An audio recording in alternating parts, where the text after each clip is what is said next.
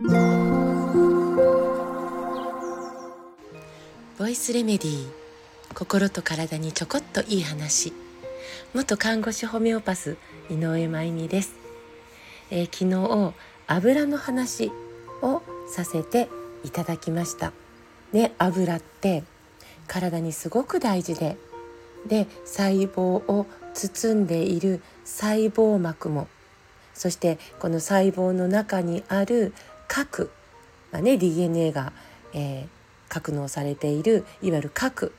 とかミトコンドリアとかねその周りも油で包まれているんだっていうことでしたよね。そしてこの油の質が細胞の健康に大きく影響するんです当然ながら。ね、でこの細胞の周りを包んでいるのが臨死質というものでしたね。え昨日は、えー、その臨死質臨死質、ねえー、丸い頭に2本の足が伸びているような構造なんですよってでそのうちの1本は飽和脂肪酸でもう1本が不飽和脂肪酸だとお話ししました。ね、飽和脂肪酸が細胞膜の強さを支えていて不飽和脂肪酸は細胞膜の柔軟性を支えているんでした。ね、強さも柔軟性もどっちも大事ですからね、えー、このバランスが大事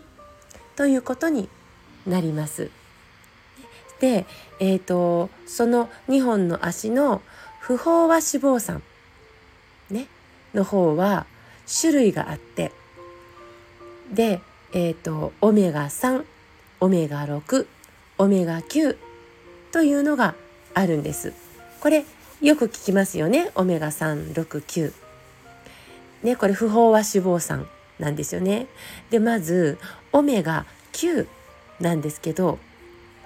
これって、えー、体の中で必要に応じて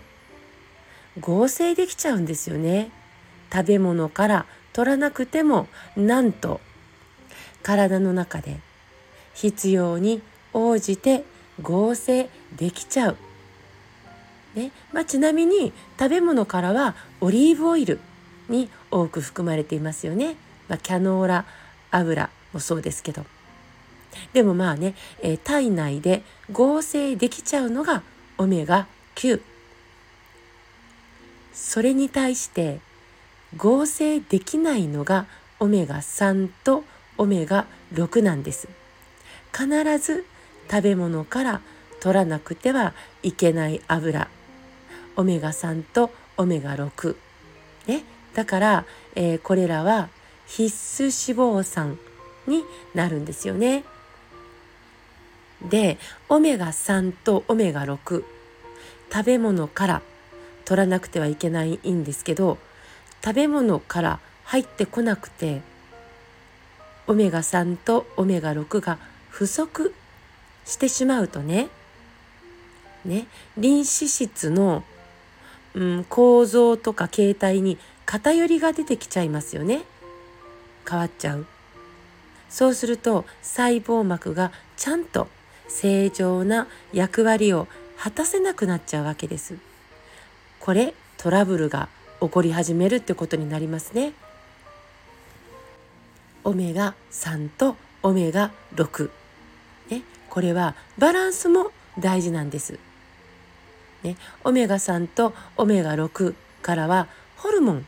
が作り出されたりしていますしオメガ3はブレーキ係。オメガ6はアクセル係でもあるんです。このブレーキ係のオメガ3アクセル係のオメガ6がそれぞれ影響し合いながらね、炎症を必要時炎症を起こしたり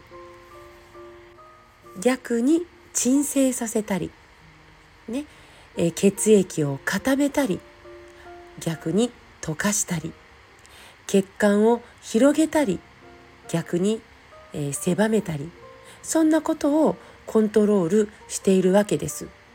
だからブレーキのオメガ3とアクセルのオメガ6はバランスが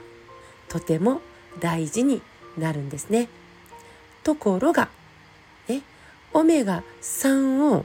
提供できる食べ物ってかなり限られてるわけです。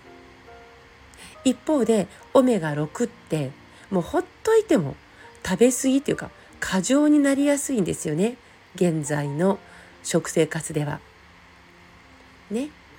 まあこの辺りのことは明日また続きをお話ししたいと思います。今日は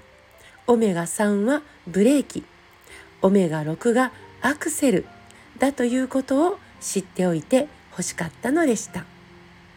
さて今日は、えー、これから飛行機に乗って関西に向かいます。明日から、えー、お話し会がスタートします。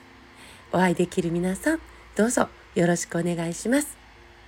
今日も最後まで聞いてくださってありがとうございます。また明日お会いしましょう。